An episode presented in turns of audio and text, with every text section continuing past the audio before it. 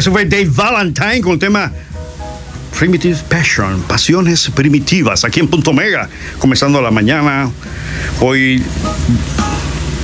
que día hoy? Bleo, hoy es 24, 24 de septiembre, hoy sí, es que no veo aquí bien el calendario y yo ando bastante conectado del tiempo. No sé si eso es bueno o es malo. Bueno, como le decía a mis estimados oyentes, hoy tenemos bastantes cosas que comentar, algunas un poquito... Eh, diríamos, compleja que hay que analizar, sobre todo el tema de las cajas del seguro social, el tema de la educación, como está ahora mismo, a raíz de los acuerdos que realizó la presidencia con eh, los gremios magisteriales. Esto está como dando vueltas sin que se aterrice todavía sobre eso, hay que analizarlo, hay que ver. ¿Y por qué hay que analizarlo, mi estimado oyente? Porque el tema de la educación es vital. Vital para este y para cualquier país. También vamos a repasar nuevamente lo que es el círculo de la pobreza.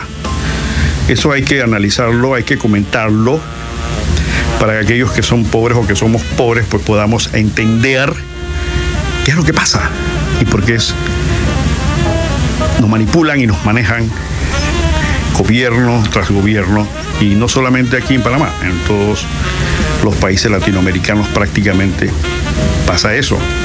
Y las cosas que se están dando en el manipuleo de información a Brasil, en el caso de Lava Chato, yo sé que mucha gente eh, no tiene tiempo, están en el trabajo, otros están ocupados y esto no representa mayor cosa para ellos, pero es importante que nosotros lo veamos. ¿Por qué? Porque ese es el país y ese es el gobierno por el cual usted y yo votamos. Esa es la única diferencia, esa es la única, eso es lo único importante, nada más por eso. Porque lo que está pasando a nivel internacional lo hace gente que usted y yo nombramos y le pagamos para que haga un buen trabajo. No para que hagan cosas indebidas.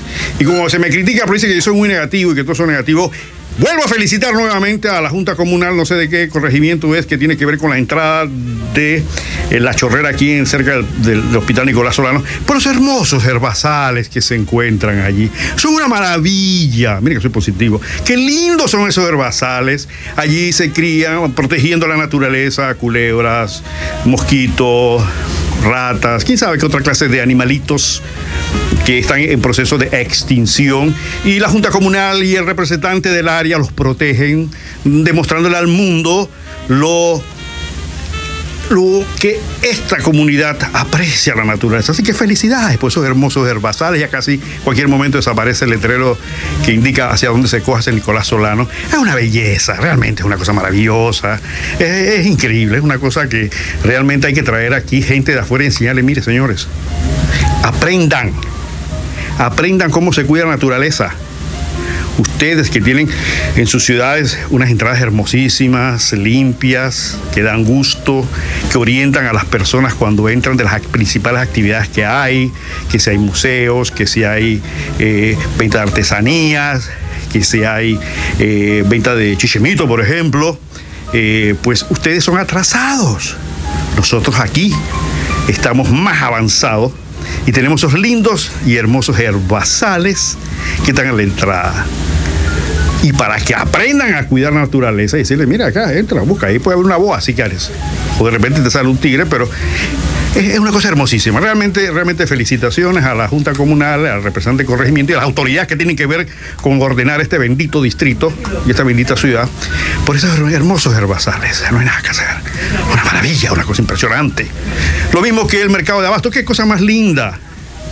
Qué hermosura, qué hermosura. Que la pasa la gente no entiende y a veces yo debo decretarme perfectamente imbécil y estúpido porque yo no aprecio la belleza de la basura tirada allí. Eso es arte, por amor de Dios. Gering se le quedó corto. Gering, el arquitecto que hizo el Museo de la Biodiversidad, ese que está todo así virado arriba, que ya hablamos sobre eso una vez. Pero eh, la gente de la basura son más artistas. Es una, es una obra de arte viviente, una cosa maravillosa, impresionante, pero hay que entenderla. Miren las ratas cómo caminan encima de la basura. Es una, es una escultura viviente, porque ahí hay bacterias, gusanos y moscas que son una belleza de demostración de lo que es una escultura viviente, una biocultura. Debemos llamar a alguien y decirle, mire, señor, usted está equivocado en ese museo. Venga aquí, venga aquí a lo que se llama el mercado de Basto de la Chorrera, para que usted vea lo que es una obra de arte. E incluso las mismas estructuras que están abandonadas hace bastante rato, van a competir con Kelly, porque en cualquier momento se caen. Y entonces vamos, vamos a tener eh, una competencia para el Museo de la Biodiversidad porque vamos a tener los techos caídos y todas esas cosas. No piensen que es descuido, ¿ah? Absolutamente. Es una obra de arte. Una belleza, los plátanos tirados en el piso. Las piñas, una cosa, una cosa que una, una cosa maravillosa, hombre, por favor. Así que felicidades a todos estos artistas que son incomprendidos. Ojo, me declaro perfectamente ignorante y estúpido porque yo no entiendo ese arte. Yo no entiendo, pero bueno, es cuestión de que uno se vaya eh, ilustrando y hay que traer gente afuera, hombre. Deberían hacer turismo, turismo bioecológico. Sí, miren, miren, miren, miren. Esto, es una basura, esto es una basura con vida. Miren cómo se mueven los gusanos con las moscas. Es una cosa impresionante. Es una cosa, es una escultura con vida. Ustedes son unos atrasados de sus países que odian estas cosas. Son muy avanzados, son muy avanzados. Evidentemente, somos muy avanzados en este pueblo. Felicitaciones a todos ellos. Deberían darle una medalla a todos ellos por este tipo de cultura impresionante que se vive cuando está, se entra aquí a la ciudad.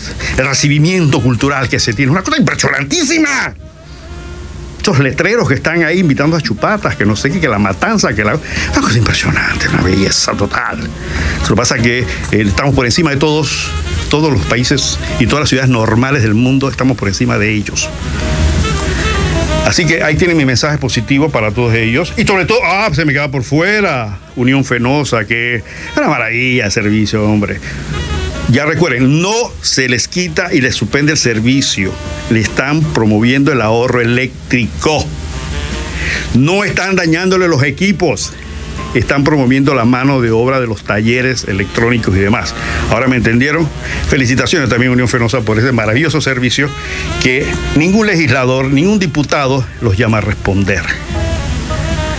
¿Sí? Y le felicito también a los diputados por su labor fantástica. Sí, vamos a felicitar a los diputados. No hay mentes más brillantes en el mundo que esas 72 mentes que tenemos trabajando en la Asamblea. Es una cosa maravillosa, impresionante.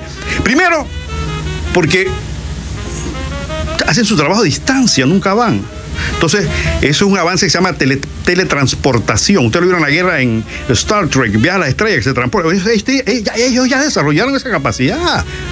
Cuando se ve el asiento vacío y no hay quórum para hacer las leyes y trabajar, no, no piensen que no están trabajando. ¿ah? Ellos están desde sus eh, comarcas o desde sus áreas eh, trabajando espiritual y mentalmente, están muy avanzados también. O sea, no, no, piensen que es que no están en la asamblea, ellos están en espíritu. De repente están monitoreando a través de sistemas electrónicos nosotros no conocemos. Y usted y yo le pagamos para eso. Para eso le estamos pagando y para que tenga carros lujosos y este tipo de cosas. Usted sabe, una mente tan brillantes y hombres tan trabajadores como eso, hay que ofrecerle un vehículo. Hombre, por amor de Dios, hay que darle unos vehículos impresionantes, Lexus. Land Cruiser, pobrecitos, que pongan sus posaderas en sillas de autos y que usted y yo los pagamos para que hagan tan excelente y brillante trabajo. Excelente. Y que viajen, ojo. Usted no puede tener diputados que no viajen hay, que viajar. Hay que ir a conocer y hay que degustar los platos en otros países para saber si nuestro eh, sistema culinario está mal o, bien, ¿no? Eso es importante, que vayan a comer en lugares muy finos afuera de Panamá para que puedan comprobar y estudiar si realmente los chefs locales no están funcionando. No piensen mal. Eso es necesario para que compren ropita y joyitas allá para las queridas, para las esposas, para quien sea, porque eh, es necesario que hagan una comparación de cómo está el mercado internacional de esas cosas. Uno no piense mal absolutamente, no, no, no.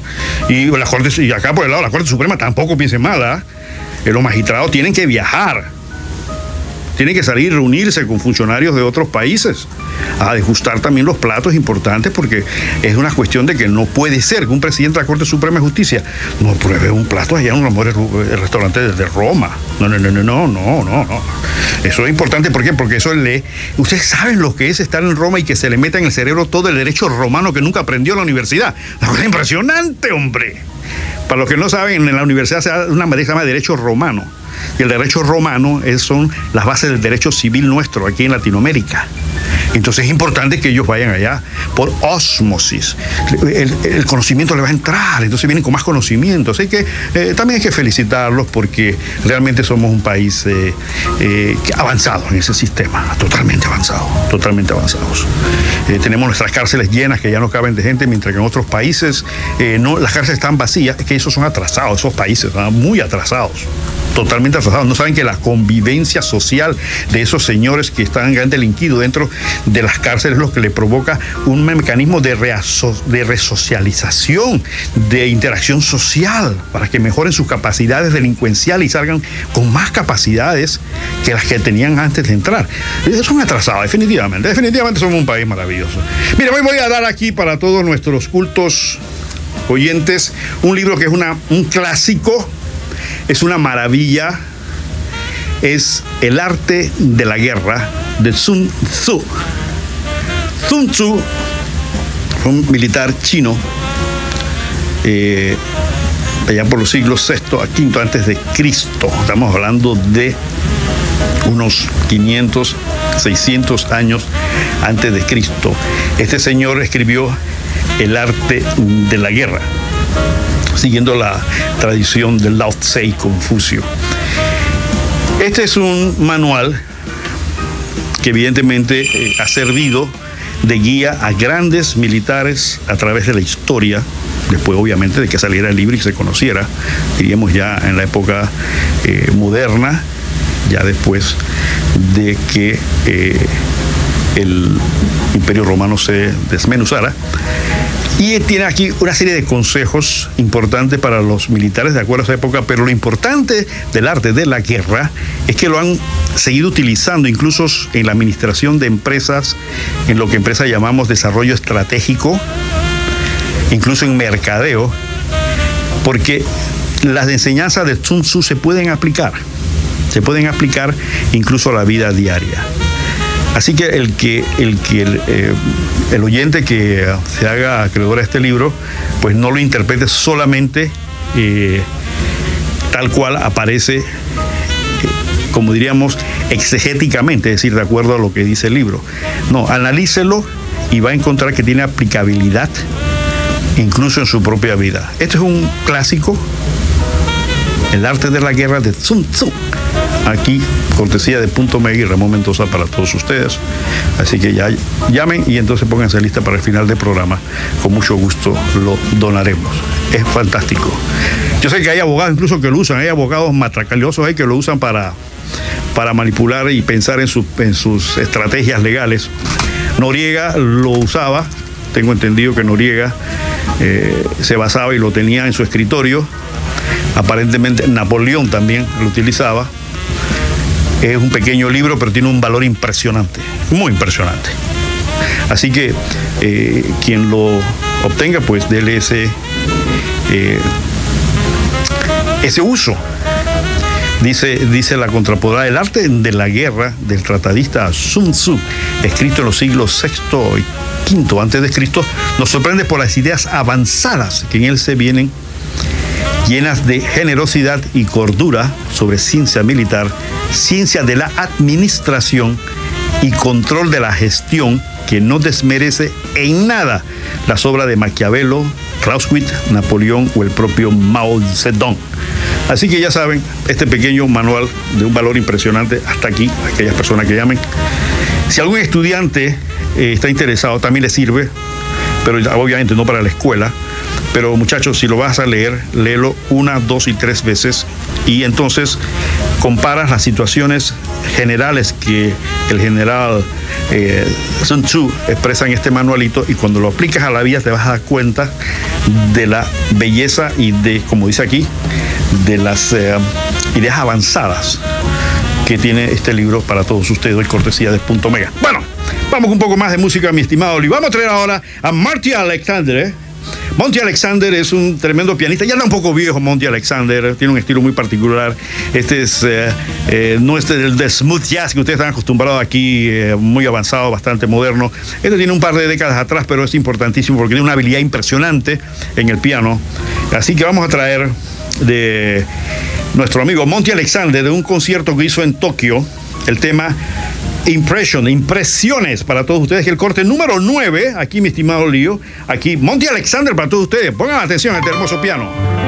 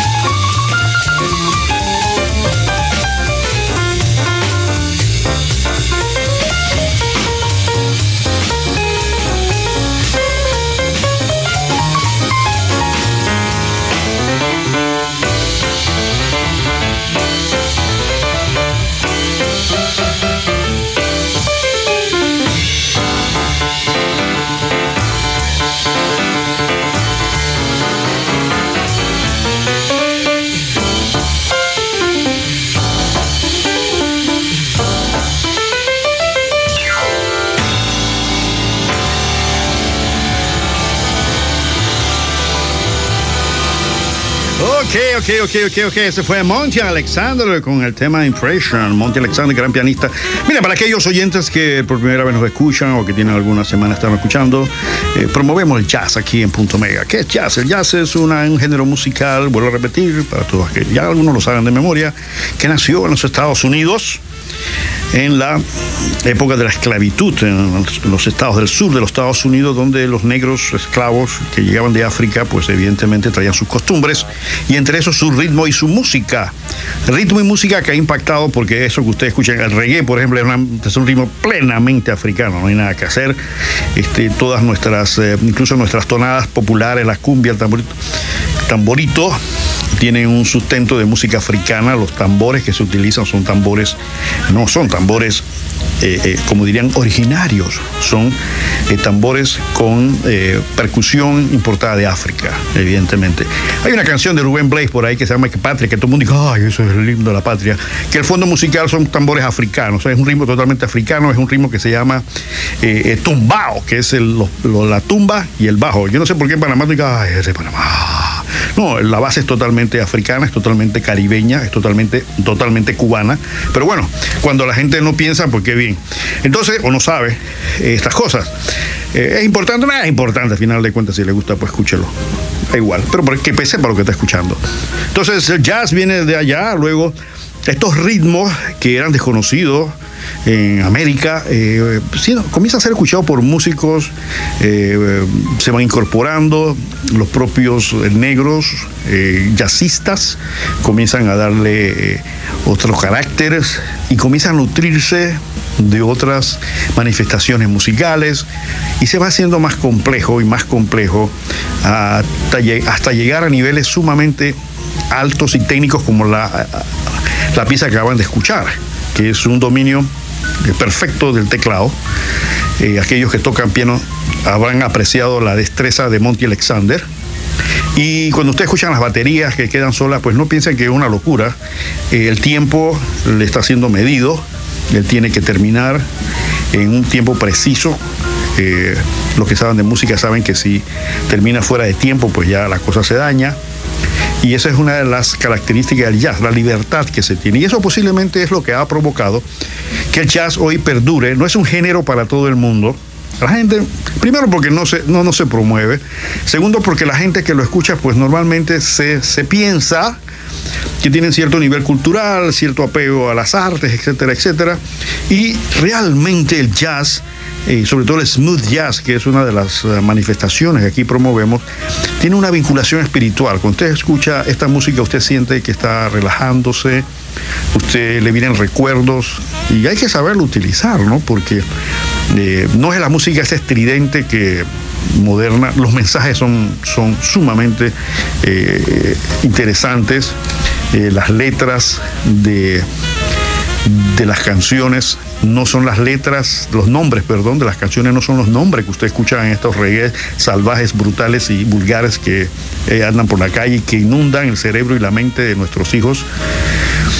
Por ejemplo, aquí en la lista de esta producción tenemos temas como Let, Never Let Me Go, Nunca Me Dejes Ir, eh, Sweet Lady, eh, Dulce Dama. Ese es más o menos, lo hemos leído aquí muchas veces el tema, los nombres de las canciones, Encantamiento, eh, Manténme a la mano, Samba para Denise, en fin.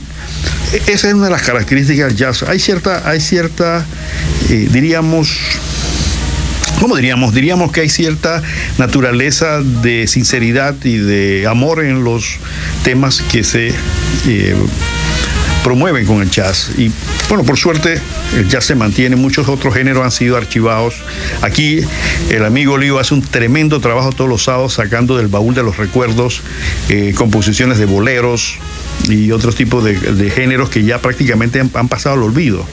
Como está pasando con la salsa, por ejemplo, me decía eh, mi esposa que es conocedora de salsa, me dice Ramón, ya, ya no se está haciendo producciones de salsa, realmente no hay nuevos hits de salsa, ni de salsa romántica, eso está pasando ya, también va para el baúl de los recuerdos. Eh, algunos siempre tendrán sus, sus adeptos, pero ya no es lo que vende en las emisoras. Te escuchan los DJs casualmente promoviendo el, reggae vulgar, el reggae donde antivalores, el reggae donde la imagen de la mujer es denigrada. Eh, en fin, pareciera que los vientos que soplan en la época moderna son vientos devastadores para la moral y para la buena educación. Y sobre todo en pueblos como el nuestro, que aparentemente eso es lo que les encanta y eso es lo que le dan y por eso pasan las cosas que están pasando, donde unos cuantos son los que tienen el control, mientras una gran masa se sigue divirtiendo con el reggae, mientras eh, le pagan una cantidad de ineptos e ineficientes para que lleven las ruedas de este país por donde no, debe ir, mientras todo el mundo disfruta en los pop, en los centros de aguardiente. En fin, eh, esa es una de las lacras de nuestra sociedad y mientras el Ministerio de Desarrollo Social se llena la boca, y para colmo es uno de los ministerios que ha salido mejor evaluado, yo, güey, yo creo que es una gran falacia, yo quiero, yo, eso lo vamos a analizar a fondo. Este, este ministerio regala 1.300 millones de dólares en, en subsidios, que hay que ver cuál es el resultado real, aparte de ser una herramienta clientelista, es decir, para que la gente ignorante, vaga, se sienta satisfecha y diga, está haciendo algo por mí. Yo todos los meses recibo 30 eh, dólares de la beca universal. Este hombre sí hace. Por favor. El día que te lo quiten, ¿qué vas a hacer? Entonces, ¿qué vas a hacer? Piensa, piensa, piensa, piensa, piensa. ¿Qué vas a hacer? Te quedas en el aire, ¿verdad? Porque tienes cinco niños que reciben la beca universal, estás haciendo 150 dólares al mes. El día que te lo quiten, ya no vas a poder ir al casino, ya no te lo vas a poder gastar en eh, comprando la pachita de seco, no lo vas a hacer. ¿Qué vas a hacer entonces? Vas a salir a la calle a protestar, cerrar calles, porque te han tumbado tus derechos. Bueno, entre las cosas buenas, una noticia que salió que dice Durán triunfa, no, Durán no es boxeadora, otra, otra Durán, Durán esta es una mujer, Durán triunfa en certamen, dice la ismeña Diana Durán, se quedó con el segundo lugar del concurso centroamericano de canto lírico en Costa Rica.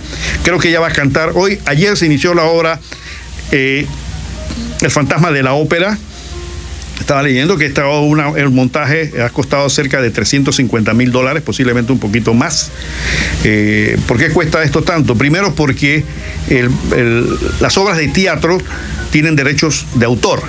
Entonces usted no lo puede usar cuando le da la gana. Entonces tiene que ir a negociar y a comprar los derechos de autor. Casi más de la mitad de los costos es el derecho de autor. Entonces no piense que cuando se monta una obra de este tipo es porque usted va y no, no, no, no, no. Y si lo hace lo demandan y le pueden paralizar el trabajo. No, no. Tiene que ir y negociar con los dueños de la obra, pagar lo que ellos necesitan y entonces le dan la autorización para usarla en determinado número de presentaciones. Tampoco se la dan por siempre. Entonces estaba viendo de que eh, los que los productores están diciendo que esta obra costó 350 mil dólares. Yo creo que siempre se va un poco más, siempre termina cosas. Yo calculo que debe andar por los 400 mil dólares el montaje de esta obra que se estrenó ayer, donde dos cantantes chorreranas están allí, sobrinas de el profesor Héctor Gómez, a quien felicito nuevamente, don Héctor, felicidades, eh, que están allí. Estas chiquillas van a estar en eh, la presentación, que es una obra. Quiero decirle una cosa. Yo sé que mucha gente, eso, el Fantasma de la Ópera, la primera vez que lo escuchan. Mire, el Fantasma de la Ópera es una obra de Broadway, es una obra musical de éxito mundial.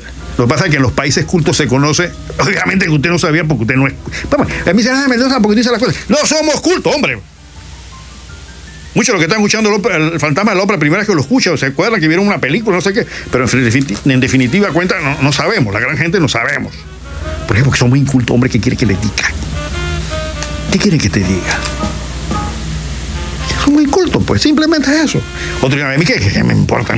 Porque fantasmas de la ópera, eso, no tiene, para mí eso no me da de comer. Tienes razón, tienes razón, no te da de comer. No te da de comer. Pero son parte de los elementos que hacen tu país y a tu comunidad digna. Y los países dignos piensan mejor. Y cuando tú piensas mejor, exiges a tus gobernantes cosas mejores y tu país camina mejor. ¿Ahora entendiste? Ahora, captaste. Bueno, te lo dejo de tarea. Bien, seguí diciendo esto aquí. La soprano panameña Diana Durán obtuvo el segundo lugar del concurso centroamericano de canto lírico y se llevó a cabo en Costa Rica el pasado 10 de septiembre. El primer puesto fue para Alejandra Flor de Guatemala y Gabriel Mora de Costa Rica se quedó con la tercera posición. Hubo 43 inscripciones, 27 seleccionadas en las eliminatorias, 13 semifinalistas, 8 finalistas, 3 menciones de honor y 3 premios principales que fueron los que se dieron. Así que ya saben que... Eh, una panameña, pues, ¿qué es canto lírico? canto lírico no es cumbia, ni es este reggae, no, eso no es, no, no, no, no, vamos. El canto lírico es una clasificación eh, clásica del canto y los que no saben, pues la voz femenina tiene categoría. Este es soprano y meso soprano y hay alguna más que se me va de la mente ahora mismo.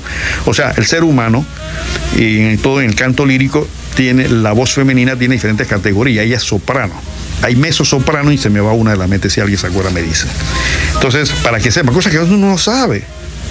Uno escucha a la gente que dice, ah, está cantando, mira que, ay, Juan Gabriel canta que lindo, que no sé qué. Sí, pero a nivel ya clásico eh, se establece una categoría de voces. ¿no? Hay, en el caso de los hombres son barítono, tenor y bajo, por ejemplo. Entonces, eh, el barítono es uno que puede eh, eh, cantar en, diferentes tonos. El bajo es el que tiene la voz gruesa, así que sé yo. Y así sucesivamente. Entonces eso se clasifica, eso se estudia, ojo, tampoco se saca, sale en, una, en un paquete de poco. No, eso se estudia y eh, lastimosamente en Panamá esas cosas no son importantes. No es importante para ti, tampoco es importante para el gobierno, ¿me entiendes? Y entonces estamos en un acto de incultura y seguimos cayendo por eso cuando tú entras al, pueblo de la chorrera y ves ese poco de hierba, no te pasa nada, no sientes nada. Lo, ves, como algo normal. ¿Por qué?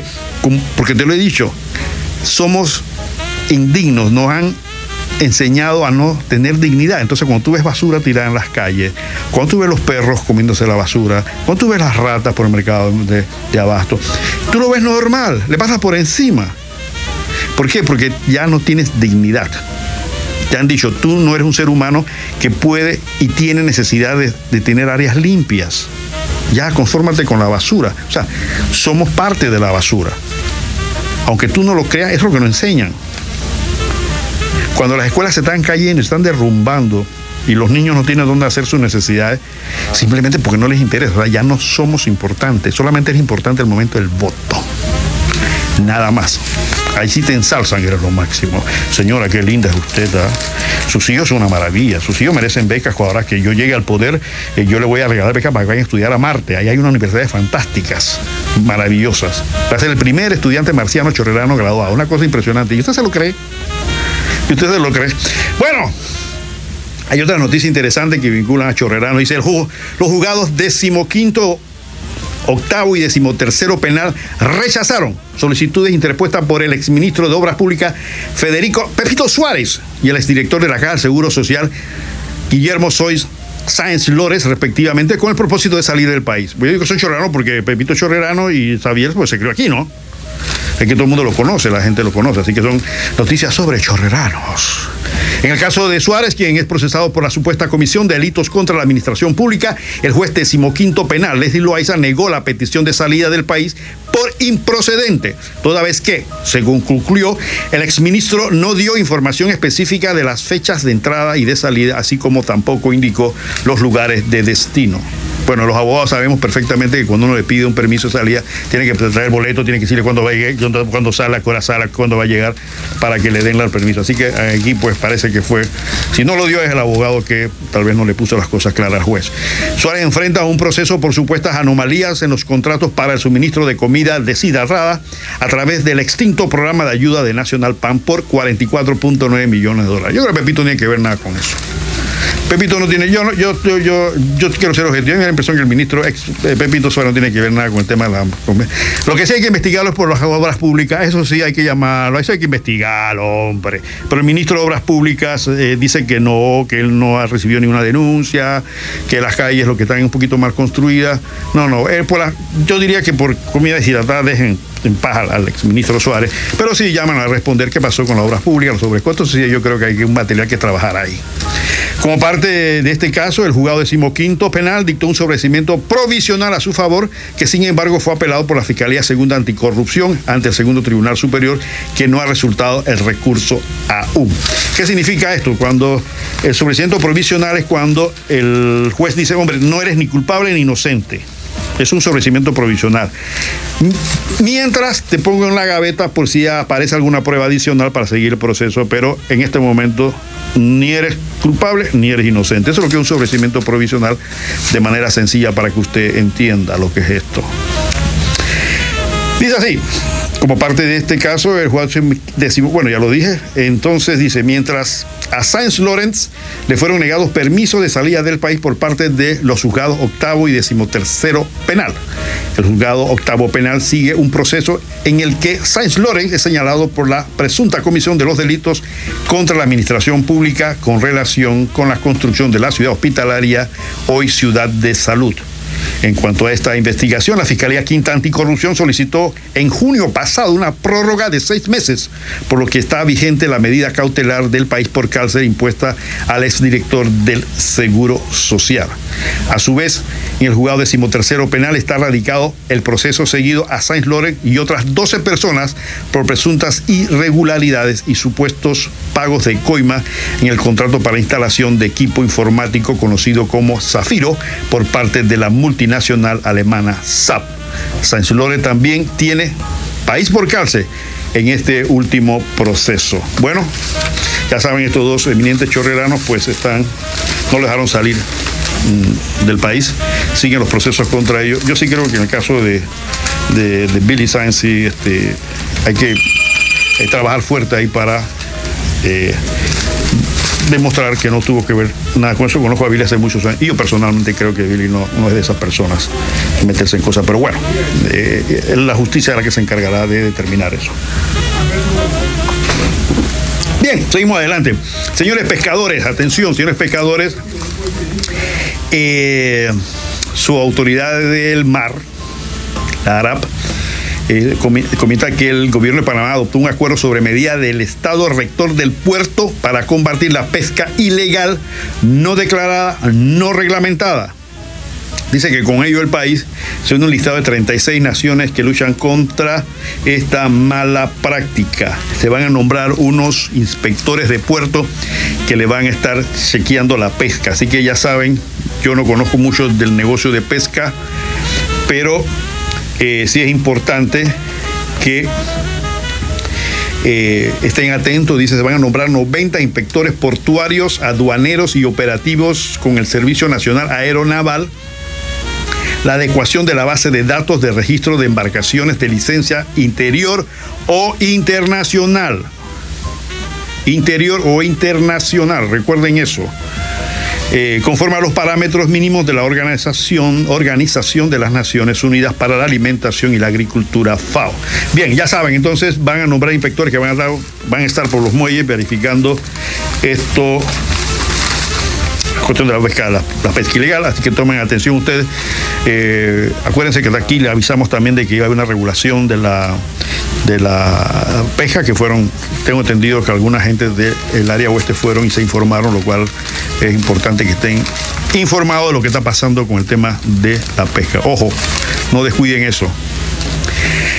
Por otra parte, dicen aquí que van a hacer una calle, una carretera que va a unir Veracruz y Vacamonte. Al fin se le iluminó el coco a esta gente. Dice el Ministerio de Obras Públicas lleva a cabo estudio para construir una carretera que conecte a la comunidad de Veracruz con Vacamontes en Arreján, provincia de Panamá Oeste.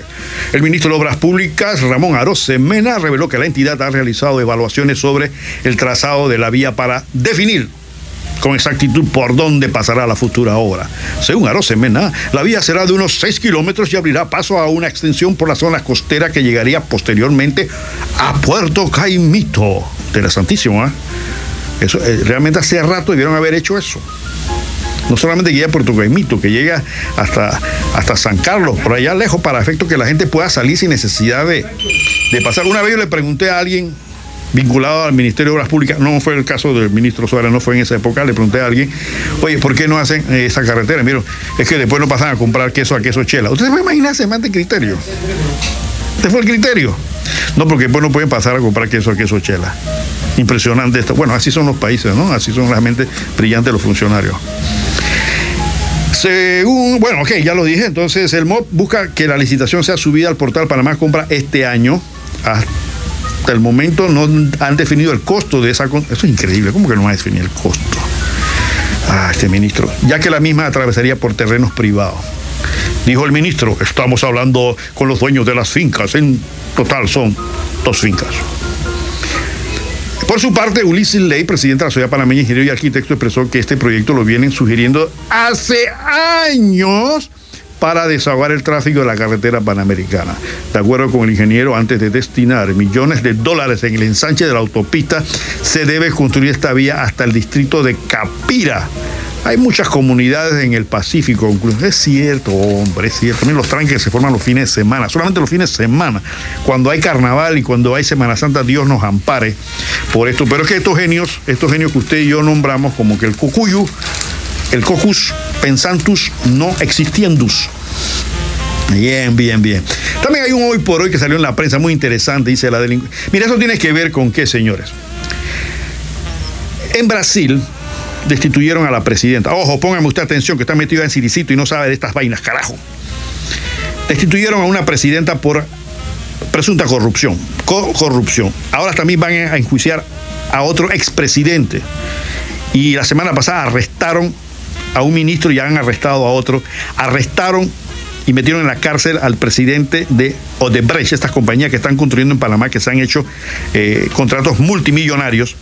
Preso, preso, ¿sabes qué es preso? Metieron en la cárcel allá.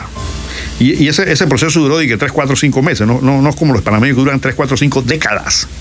¿no? Entonces, ¿qué pasa? Esta operación que se llama Lava, Lava, Lava Yato, Lava Auto, Lava Yato, una operación donde han involucrado incluso a actividades de la firma Moza y Fonseca. Entonces los fiscales en Brasil ya tienen una enorme cantidad de información y le pidieron a Panamá hace varios meses que le informara si ciertas personas tenían acceso a unas cuentas bancarias en un banco de la localidad, donde ya se sabe que Odebrecht a través de varias empresas hizo transferencias multimillonarias de fondo presuntamente para pagar coimas a ciertas personas en Panamá. ¿Me está siguiendo? Allá los fiscales van a 200 kilómetros por hora, aquí van como la tortuga. Entonces esa, esa solicitud ya se le hizo al gobierno panameño y el gobierno panameño no la contestó. Entonces le están diciendo, señores, eh, Panamá, nosotros tenemos gente presa provisionalmente, necesitamos que ustedes nos aclaren esto para tomar las decisiones en Brasil. Ya le digo, ya destituyeron a una presidenta por corrupta, están van a enjuiciar a otro expresidente también por corrupto, tienen a ministros presos, tienen a lo que llamaríamos aquí en Panamá el super yeye de Brasil preso. Pero aquí no tocan a nadie, aquí agarran a Ferrufino y lo tienen encerrado. Ahí se va a poner Ferrufino, ahí, ahí metido. Yo no diciendo que, que el, ministro eh, Ferrufino sea inocente o no se merezca las sanciones. Pero rápido, oiga, señores, no pueden tener 200 años mediaja preventiva.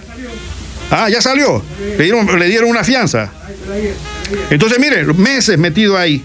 Me, dan, me de informar que ya salió. Pero meses, hombre, definan eso rápido. Si es culpable o no es culpable, porque ha estado detenido todavía no se sabe si es culpable.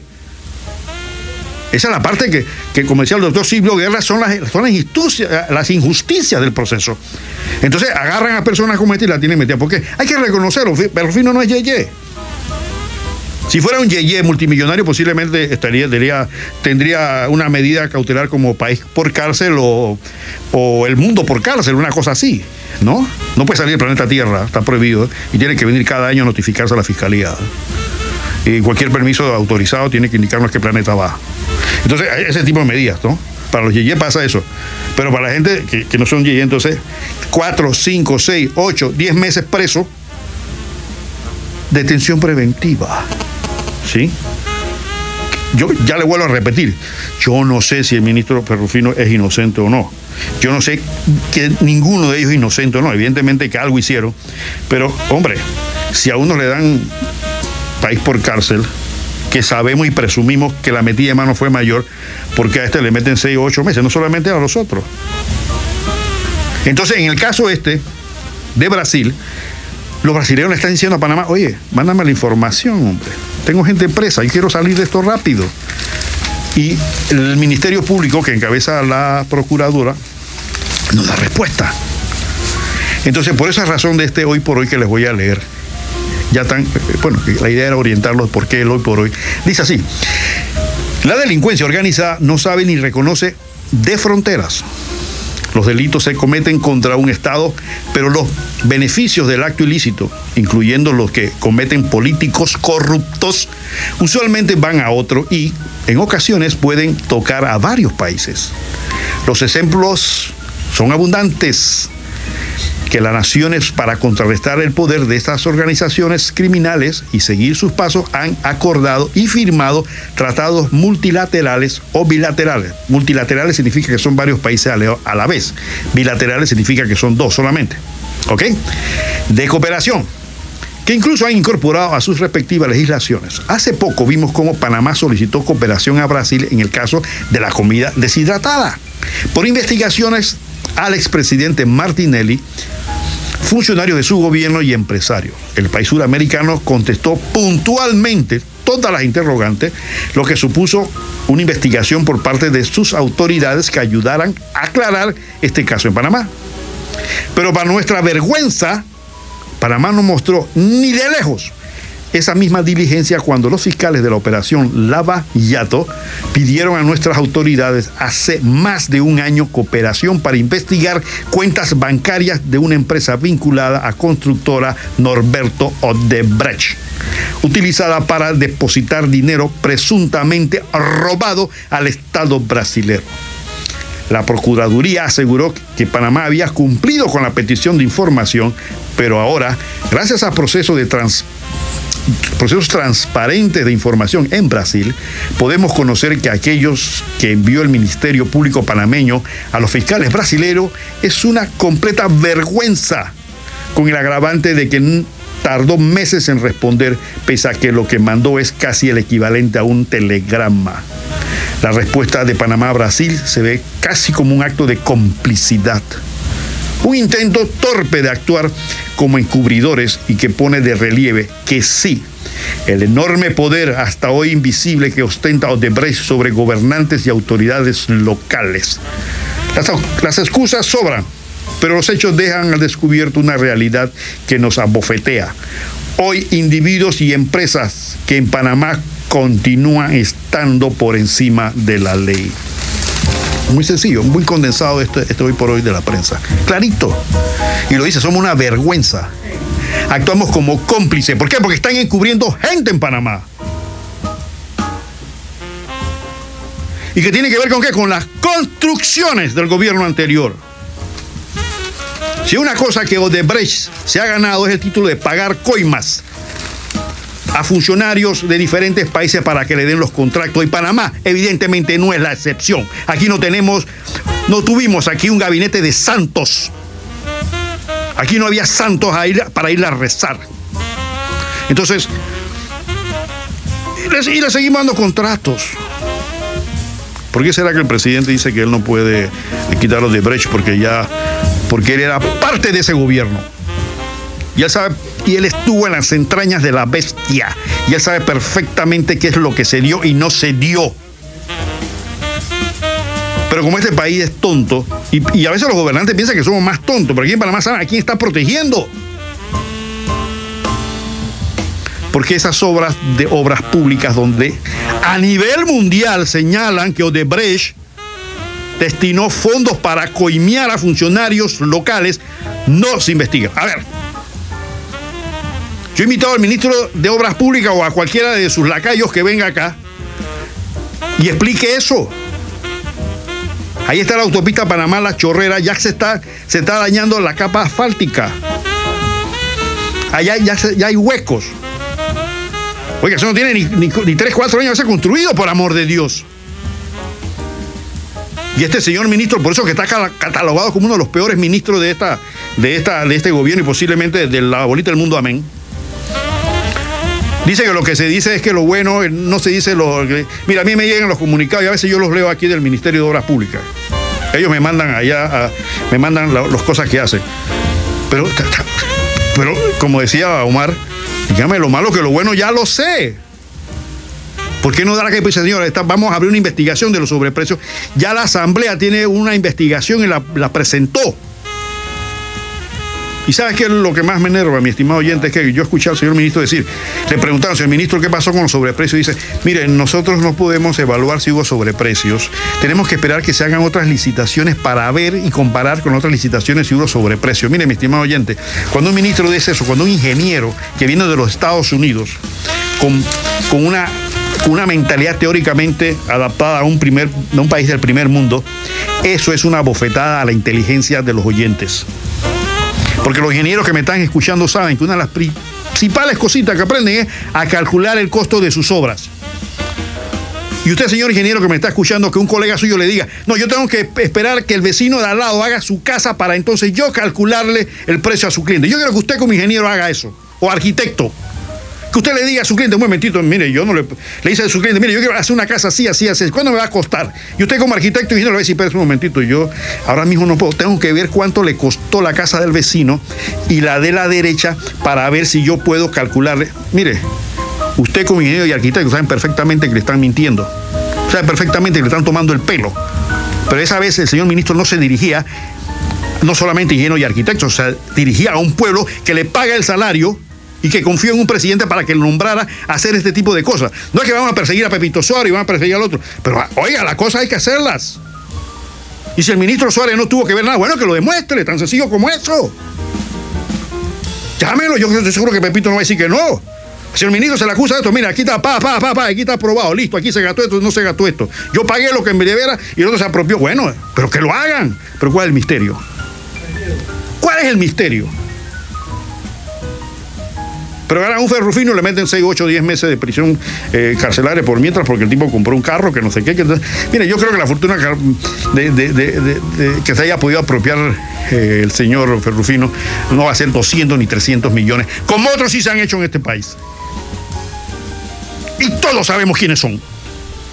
Y aquí en la chorrera sabemos quiénes son. Pero aquí somos tan cobardes, ¿verdad? Y somos tan hipócritas que miramos para otro lado. Porque hay una cosa, si la ley no sanciona, hay la sanción moral. Pero somos tan sinvergüenzas que ni sanciones morales hacemos. Por eso andamos como andamos, mi estimado. Miren, la otra vez, uno de estos exministros entró a una cafetería en Panamá de un hotel y la gente comenzó a tocarle los platos y las tazas. Es una sanción moral. Los extranjeros no sabían qué pasaba, pero sí sabía qué pasaba. Y si me estás oyendo, tú sabes que fuiste allá, te tocaron las tazas y te fuiste. Pues es una sanción moral, posiblemente inmerecida, posiblemente merecida, pero aclara las vainas. Da la cara y, oh, están, aquí están los papeles, aquí están las cosas, hombre, listo, déjenme en paz.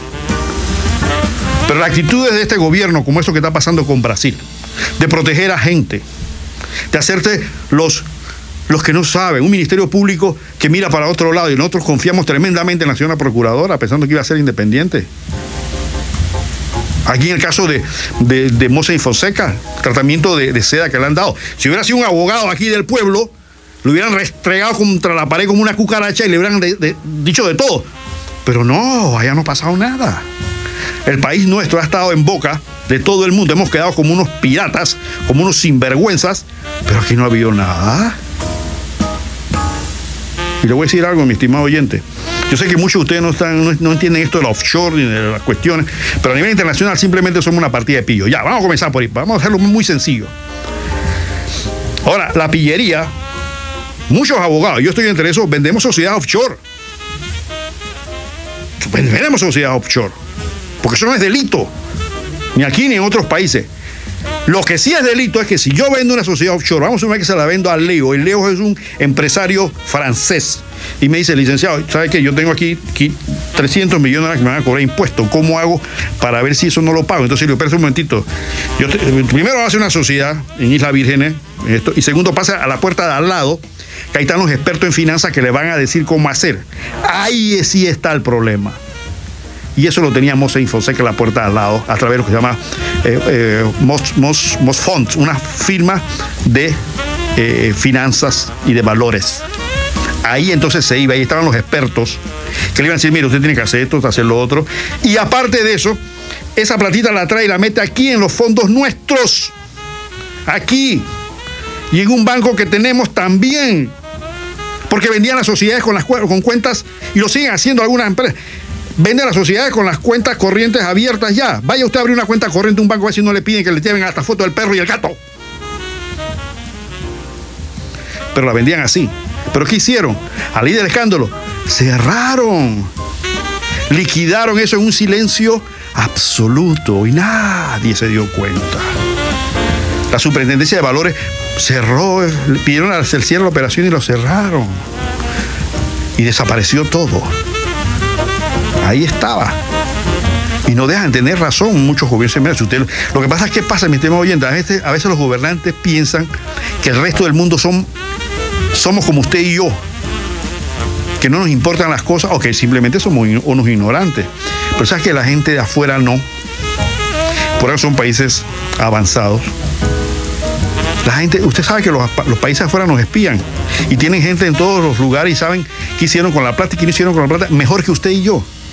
Entonces, no tienen la cara para ir a decir a un país, no, no, aquí no está pasando nada, aquí una malinterpretación. No, papito, aquí tengo el expediente, mira. Y entonces usted ve que hacen arreglos y hacen tratados y, ya accedieron a todo lo que le pidió por este tipo de cosas, por las sinvergüenzuras que se cometen. No me entiende, le voy a dar un ejemplo.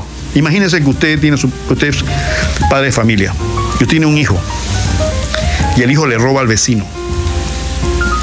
El vecino se da cuenta y le dice, mira fulano, tu hijo se me metió anoche y me robó esto, aquí tengo el video. Ah, pero mira que el muchacho, que no sé qué, que este muchacho, lo puedo meter, puedo ir, con este video lo meten preso una vez, son cuatro, cinco, seis años de cárcel, lo que sea. Pero ¿sabes qué? Yo no lo voy a hacer si tú me dejas meter tu carro en el estacionamiento tuyo y aparte de eso me lo lavas una vez al mes, por los próximos 10 años. Entre eso y haber metido a su hijo preso y todo lo demás, entonces bueno, ni modo, mete el carro ahí, yo te lo lavaré una vez al mes y te lo mandaré y te lo. Eh, ah, ahí me lo chaineas, me, le pones cera y todo, ojo. Aquí tengo el video y la, la prescripción son cinco años, así que los próximos cinco años espero verte, ver mi carro limpio. Y de vez en cuando te voy a pedir que me limpie el de mi esposa también, ¿ah? Porque a veces ven cochinita. Y entonces usted va y firma el tratado para permitir que su carro esté en su estacionamiento, usted lo encera una vez al mes y aparte de eso con la posibilidad de que le enceren el de su esposa, etc. Eso es lo que ha pasado aquí. En pocas palabras, esa es la novela.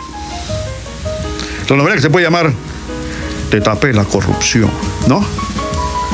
Y entonces el país paga por eso. Bueno, vamos, a un, vamos con las cuñitas que tenemos hoy, Leo, para seguir un, un poquito de música más hoy en Punto Mega.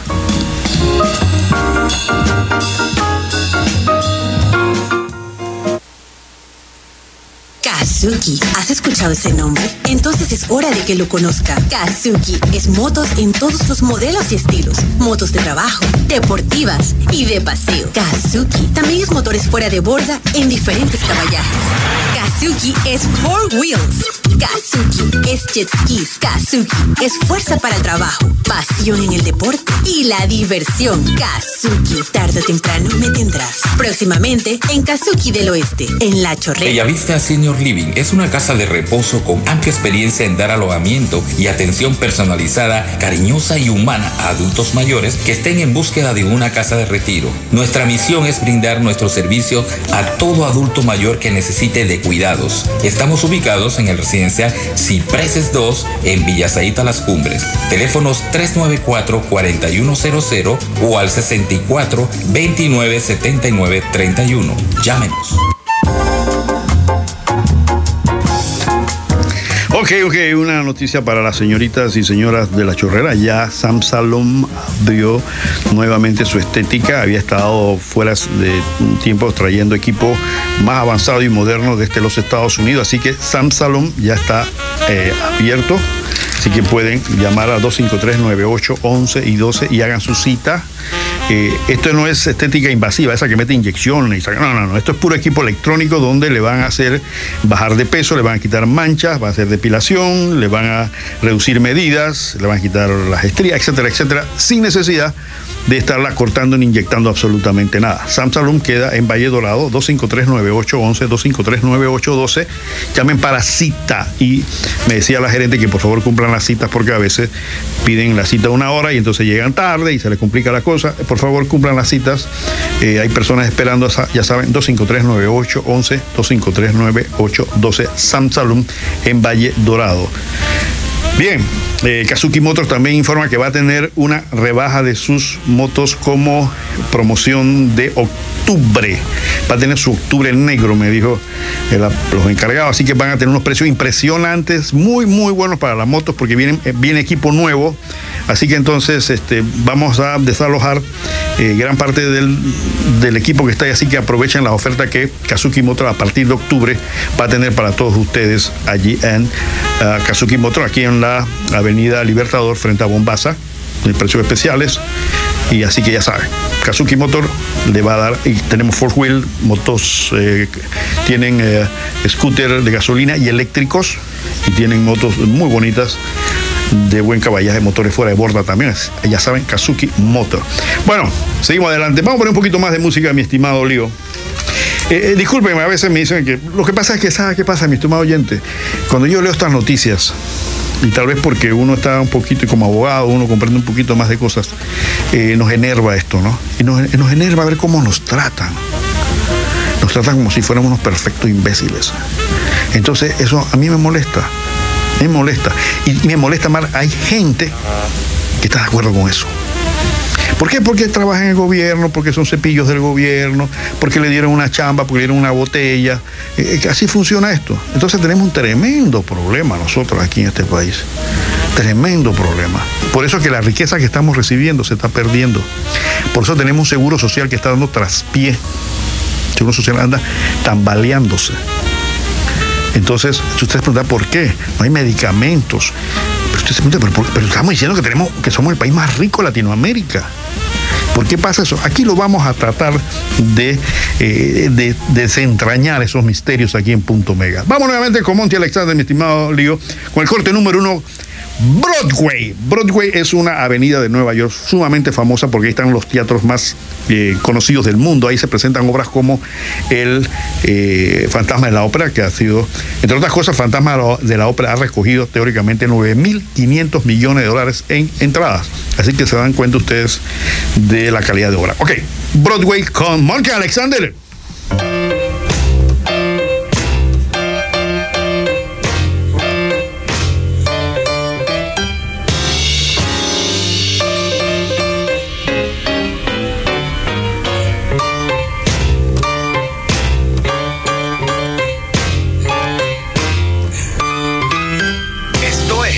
Omega.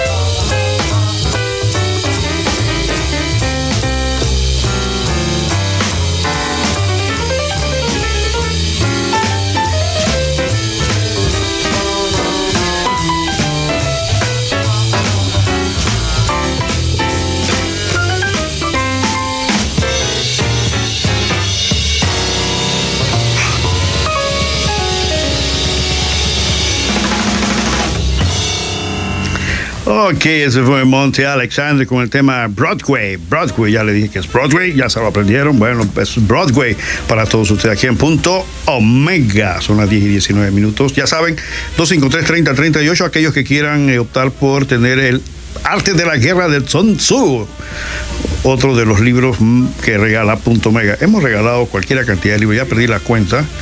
Álgebra de Baldor y aritmética de Baldor y trigonometría, ya cerca de 60. Eh, exacto, me corrige León, más de 60 solamente en álgebra de Baldor, que hemos eh, donado a la gente estudiosa de Panamá Oeste. Mire, tengo echar un poquito de flores, ¿no? Algo, ¿no? Digo, el Punto Mega es el único programa a nivel nacional que da libros a sus oyentes. Es el único programa. Aquí no damos boleta de discoteca ni nada de esto. Eh, y alguien me decía que yo era un perfecto idiota por regalar estos libros, eh, que entre otras cosas no es financiado ni es este, eh, donado por nadie, simplemente de punto mega y de su servidor. Y yo decía, me decía, pero ¿por qué tú lo haces? Yo digo, porque yo creo en ese pueblo de la chorrera, yo me crié ahí. Y sé que hay gente buena. Hay gente buena, hay gente pensante, gente inteligente. Sí, tenemos llamadas, en el aire. Profesor, buenos días. Muy buenos días, profesor, hombre. ¿Cómo le va? ¿Todo bien? Muy bien, profesor. Oiga, profesor, una, una, no es una queja, pero sí, no sé, no sé cómo llamarle. Mira, estos días tuve que ir con mi hermana al municipio, al área del, del tránsito, porque era una audiencia, ella tuvo un accidente y bueno, tuvo que ir a una audiencia. Oiga, profesor, eso da pena, profesor. A mí me dio pena entrar a esa oficina de, del tránsito donde están donde se hacen las audiencias, porque prácticamente todo el mundo estábamos afuera. Ahí hay cuatro funcionarios que están en un espacio de más o menos como, como, como 12 metros cuadrados, hay cuatro funcionarios que uno no puede ni entrar y yo me pongo a pensar cómo pueden trabajar esta gente. Y bueno, cuando estuve afuera viendo el municipio, ese municipio lo hicieron en el 74 cuando Temi Arjona era alcalde y ese edificio no ha sido remodelado en nada y ahí hay espacio en cantidad para hacer encima del parking una, dos plantas más. Y la inversión que hicieron al frente del municipio, esa inversión tan grande y tan costosa de las artesanías, hubieran hecho una, una tremenda inversión en el mismo edificio e inclusive hasta con un pequeño elevador y todo, porque esto hubieran tenido cafetería o lo que sea, porque ahí hay espacio de sobra y me da lástima, me da lástima la gente cómo tiene que estar caminando por todo. Bueno, no sé, no sé eh, si algún representante algún día les da por pensar, oiga, hagan una inversión en ese edificio, ahí trabaja gente en cantidad. Ahí se tropieza uno con la gente trabajando y trabajan pésimamente mal porque trabajan bajo un espacio ínfimo en cada uno de los departamentos, ya sea ingeniería, ya sea tesorería, ya sea lo que sea, cuando hay espacio en grande para hacer dos pisos más en el área del estacionamiento. Gracias por todo, profesor, y saludos. ¿Cómo no? Gracias, profesor. Mire, esa experiencia suya es una experiencia que se vive todos los días en este país, en este pueblo. Todos los días sabemos lo que usted acaba de decir. Todos los días se vive aquí. Saludos a las funcionarias de tránsito que casualmente hace un año les prometí darle un saludo y se me pasó, discúlpenme, pero eh, ahora que me ocurre esto, saludos a las funcionarias de tránsito, las señoras que están ahí, ya, disculpen, se me olvidó hasta su nombre, pero excelentes funcionarias ahí con esa esos archivos tirados por todos lados. En fin, las señoras trabajan y la joven también, muy simpática. Saludos a todas porque sé que hacen un trabajo excelente. A veces, y yo no sé cómo pierden la chaveta frente a las presiones que le hacemos los, los usuarios. Yo solamente estuve una vez, no sé haciendo qué, pero me di cuenta de lo que usted acaba de decir. Pero recuérdese, cuando al pueblo se le enseñó a no tener dignidad, cuando ya no somos nada, se nos trata de esa forma. Porque si fuera un pueblo que exige a esas personas que escogió, eso no estaría así. Definitivamente que no. Pero acuérdese, acuérdese que esa es la regla de los políticos tradicionales. No solamente aquí en Panamá, no, crean que es con los políticos locales, ¿eh? los políticos a nivel latinoamericano es la misma cosa. Eh, el ser humano es simplemente un instrumento para obtener el máximo poder, que es el poder político, y luego nos usan en esa forma. Entonces, eso es simplemente el reflejo de lo que piensan los políticos y los gobernantes, y me refiero a gobernantes desde el presidente hasta eh, los alcaldes y gobernadores, de sus usuarios, de sus empleadores que somos nosotros. ¿sí? Entonces, esa es una simple manifestación así mismo, ¿eh, señor. Y si, pudieran, y si pudieran hacerlo en el patio, lo hacen en el patio, hombre. Tan sencillo como eso. ¿Por qué? Porque estos pueblos no exigen, no piden, no sienten que valen. Se, se nos está enseñando a hacer cucarachas a no pensar. Y eso que usted dijo de que los, los, representantes pensaran, mire, ellos piensan, lo que no es razonan, son dos cosas diferentes. Una cosa es pensar y otra cosa es razonar. La capacidad de razonamiento demuestra cierto grado de inteligencia. Entonces esa es la parte que está un poco confusa ahí. No, no sé si es, mm, creo que hay una pastilla para esas cosas, para el cerebro, no sé, para ver si razonan, porque no, no es, es diferente. Sí piensan, pero no razonan. Y cuando razonan, no es en función del pueblo, es en función de ellos. Bueno, ahora tienen plata, ahora tienen la famosa descentralización. Ahora es hora de poder poner a razonar. Ahora es momento de que les salgan ideas brillantísimas para que puedan hacer proyectos porque tienen plata. No tienen toda la plata necesaria, pero tienen más que antes. O sea, tienen más que antes. ¿Sí? A ver, yo, yo estoy esperando nada más los proyectos. Yo estoy esperando los proyectazos. A ver, ya el señor alcalde explicó lo que es la descentralización, ya el señor alcalde explicó que los fondos no están a disposición de la alcaldía, sino que hay un procedimiento. Bueno, vamos a esperar, ya el gobierno les dio, dice, para que, para que, se, para que se callen la boca, cojan, aquí tienen, hagan pues.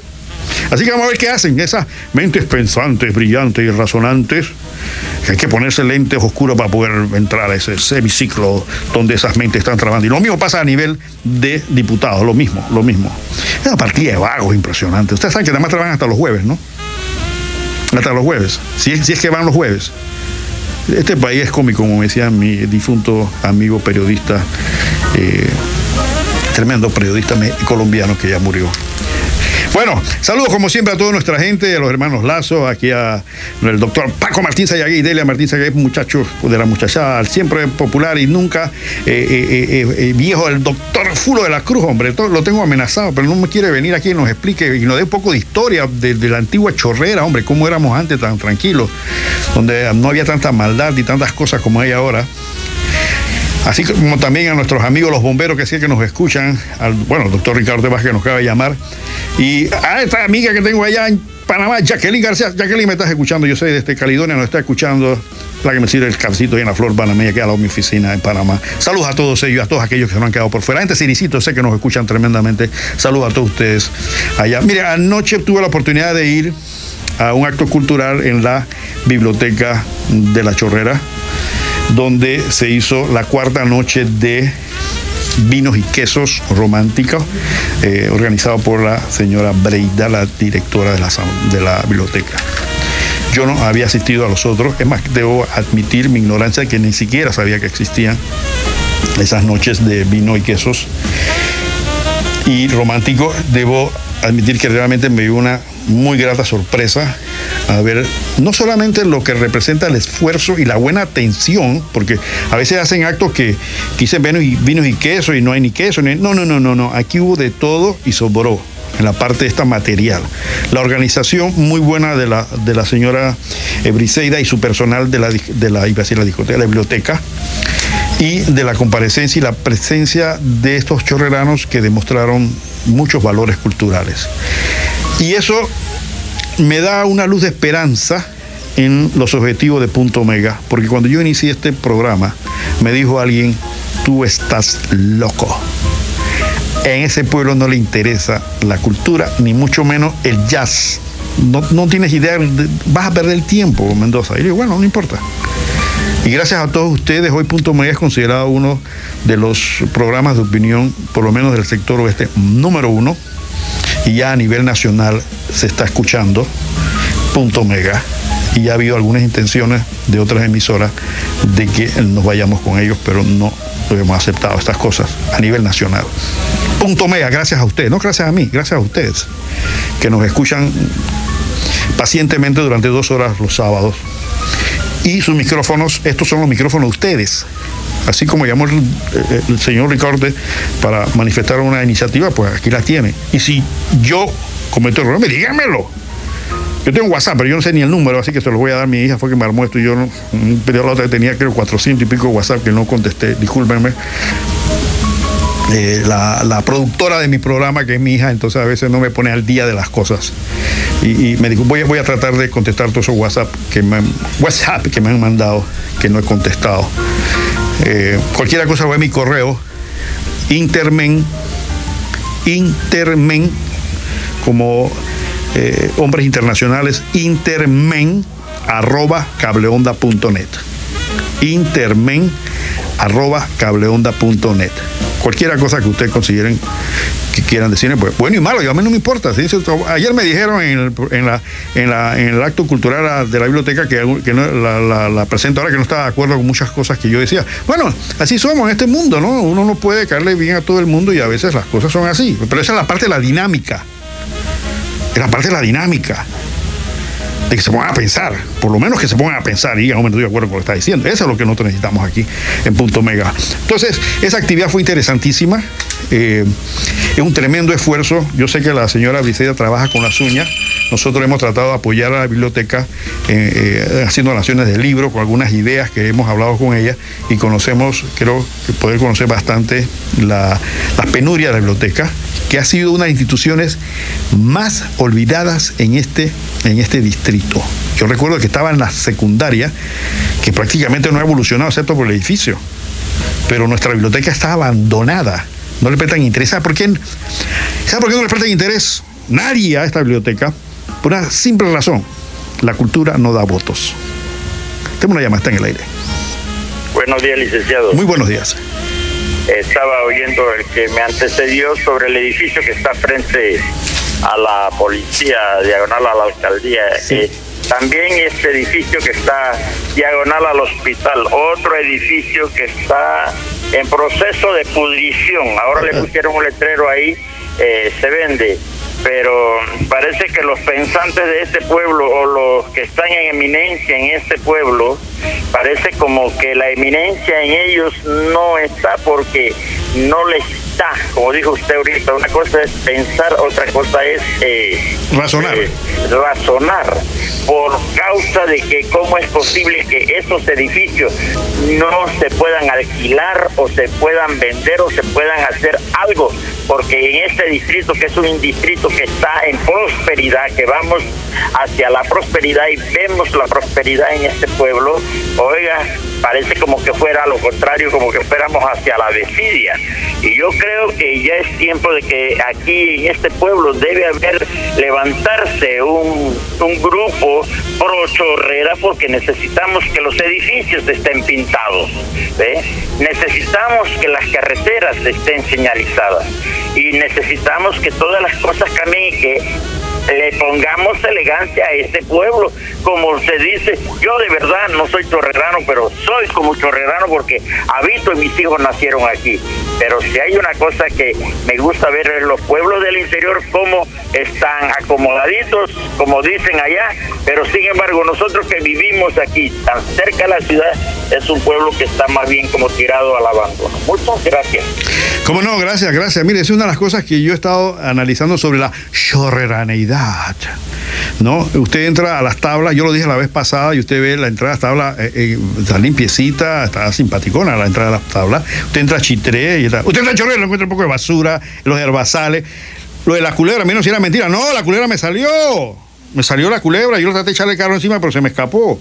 Después me acusan los ecologistas que trato de irme contra la vía silvestre, pero sí me salió una culebra, sí salió una culebra roja de un color vino. Eh, tenía como, qué sé yo, tal vez dos pies, una cosa, una simpática culebra, de que protegen los ecologistas políticos del, del, del, municipio, y sí me salió, sí me salió. Yo no sé si después habrá mordido, se habrá comido a alguien por ahí, pero, pero sí me salió. Y estoy seguro que ahí hay más definitivamente. Entonces, este, usted va a las tablas y usted le da gusto entrar a las tablas porque usted ve el bulevar de entrada simpático, ¿no? Bien ordenadito, limpiecito. Usted va a Chitré, se da cuenta que entra en una ciudad. Usted entra aquí a la chorra, un poco de hierba por todos lados y basura. Pero acuérdense que ahí está la basura que, yo denuncié en el verano cuando quemaron, que yo pregunté por qué no limpiaron y hicieron fue que la quemaron. Miren usted, mire usted el tratamiento el razonamiento.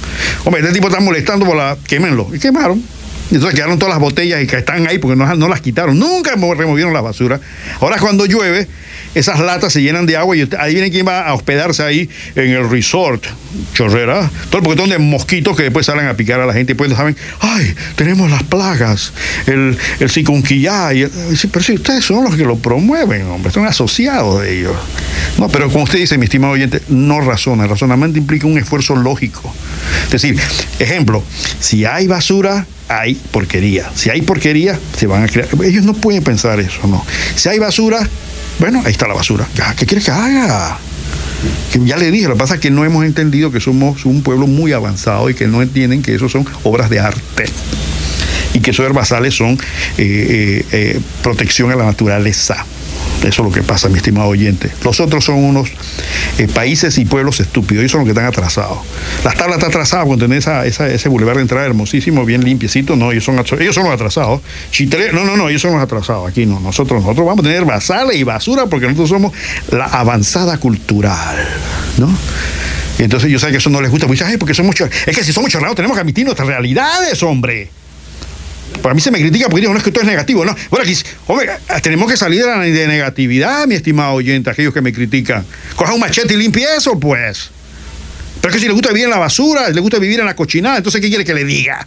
Que esa es la chorrera, esa es la chorreranidad, hombre. Somos cochinos, somos descuidados, no nos interesa. Mira, aquí están los, conceptos lógicos de, de los oyentes, de la gente pensante. Pero es que porque somos chorreanos tenemos que traer nuestra porquería. ¡No! ¡No! Y no, mil veces no. Si tenemos malos gobernantes, hay que cambiarlos, pero usted lo vuelve a reelegir. ¿Sabe por qué lo reelige? Porque nos ha enseñado que somos basura y entonces usted coge basura. ¿Qué podemos hacer? ¿Y ¿Qué quiere que le diga aquí? No, eh, lo que pasa es que el señor votante eh, fue engañado. A él le regalaron unos sacos de cemento y le regalaron unas hojas de zinc. Y eso con él pudo hacer su anexito de la casa. Y entonces el gobierno no lo hizo. Entonces él tiene que darle las gracias a ese, a ese representante porque él sí lo hizo. Y entonces él sí solucionó.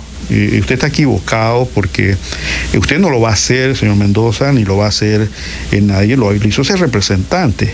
Y entonces eh, le vamos a dar el voto no una vez, diez veces siempre y cuando nos traiga los sacos de cemento y el arroz y eso, porque usted no lo hace, porque usted no resuelve. Ese razonamiento. Entonces yo le digo, así está bien, perfecto. ¿Y con qué plata hicieron eso? Él sacó la plata del bolsillo. ¿Dónde sacó la plata? Ahora mismo hay eh, pendiente investigación 436 millones de dólares que se perdieron en las juntas comunales. Mi, mi estimado amigo, ¿de dónde salió esa plata?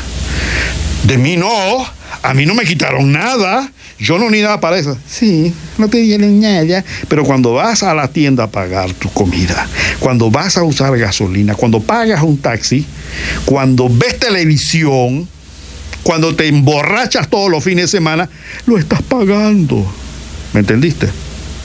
Entonces la ignorancia que tienes es la que se aprovecha. Cuando tú dices, es que te va a solucionar. Yo, no digo a ti que no, acéptalo. Pues, si quieres, si quieres aceptar el regalo, acéptalo. ¿Quién te prohíbe a ti que no te den los bloques y cemento? Pero cuando tú estás adentro con tu conciencia, cuando estás metido allá votando, entonces debes tener la honestidad y la inteligencia de pensar. Porque si este pillo me, le está robando al gobierno para darme a mí, me va a hacer lo mismo cuando sea nombrado nuevamente. Oye, no hay que ser inteligente para eso. Y entonces tú con tu conciencia votarás. Lo que pasa es que la oferta electoral tampoco es muy buena, ¿no? Aquí hay, entre pésimos y malos, ¿no? Ese es el problema. Ese es el problema. Pero es que nosotros somos, es que nosotros producimos eso. Nosotros no producimos gente buena para que nos gobiernen buenamente. Porque sacan, lo sacan de nosotros mismos. Y estamos dañados, hombre. Entonces yo soy negativo. ¿Qué quieres que les diga? A ver, dígame.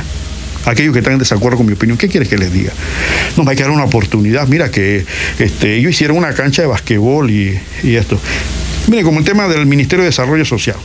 Juan Carlos Tapia el fin de semana, el jueves pasado, hizo unas acres crí- críticas sobre el gobierno y dijo que eran lo más ineptos. Yo te acuerdo con, con- él, no es que no hay que ser brillante, no hay que ser un genio de la política para darse cuenta que estos sujetos no sirven.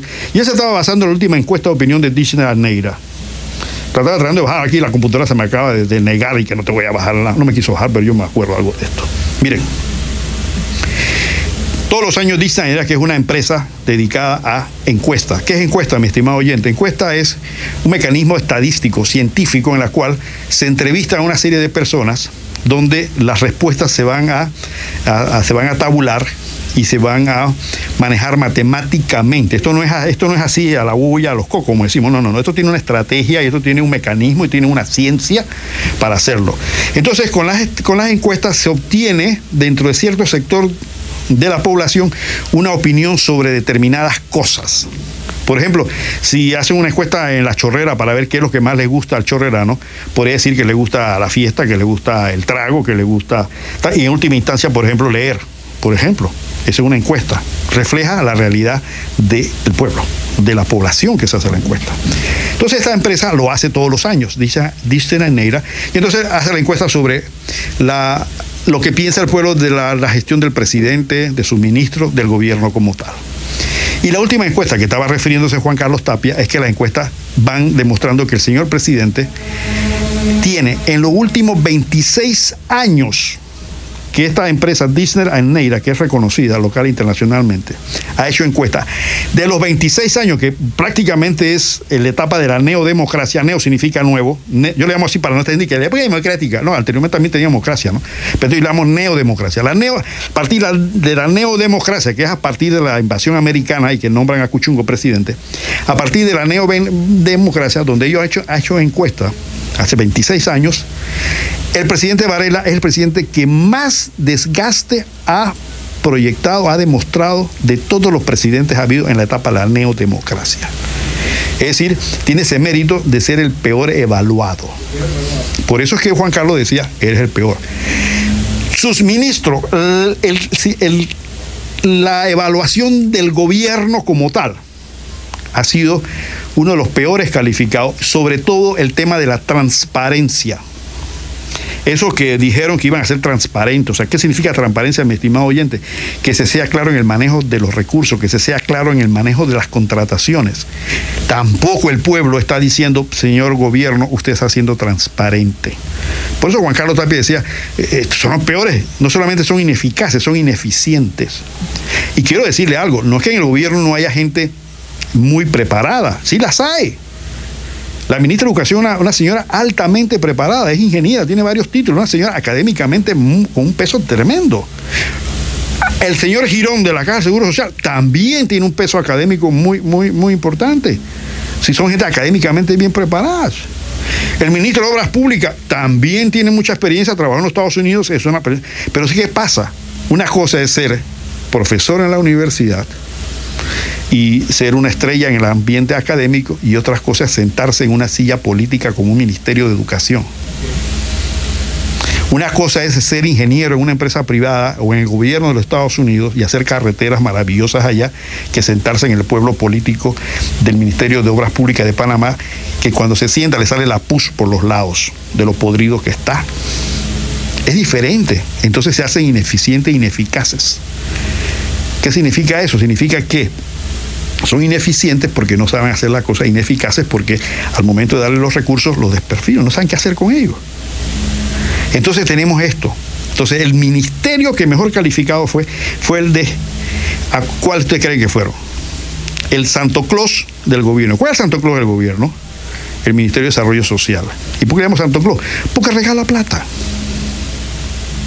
El ministro, que es un político avesado, muy hábil político, que suena para ser director de la Caja de Seguro eh, Social, Dios nos ampare, es un político muy hábil, vende mucha imagen, pero tiene, tiene detrás una bolsa llena de plata para programas, entre comillas, sociales.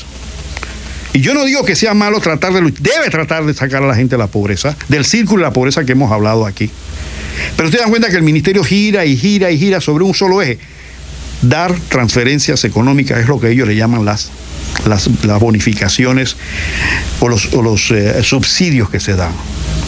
Entonces, tenemos un problema educativo gravísimo, pero gravísimo. Si yo le pongo a usted cómo yo veo la educación en Panamá, sería un cuerpo putrefacto donde usted, donde le meta el dedo sale pus, hediondo y cochino lleno de mosca. Así está nuestra educación. Así es lo que la gente puede entender lo que es nuestra educación. ¿Sí? Y la caja de seguro social va por ese mismo camino. Entonces, el Ministerio de Desarrollo Social debería tener, no reportar la cantidad de millones que regala, sino reportar la cantidad de éxitos que se tienen. Es decir, si yo meto 20 millones en pandillas, yo quiero saber si saqué 20 mil delincuentes de la calle. ¿Sí? Si yo meto ciento y pico de millones en becas universales, yo debo entender que la calidad de la educación, por lo menos el rendimiento de esos muchachos se superó, porque la plata está siendo bien invertida.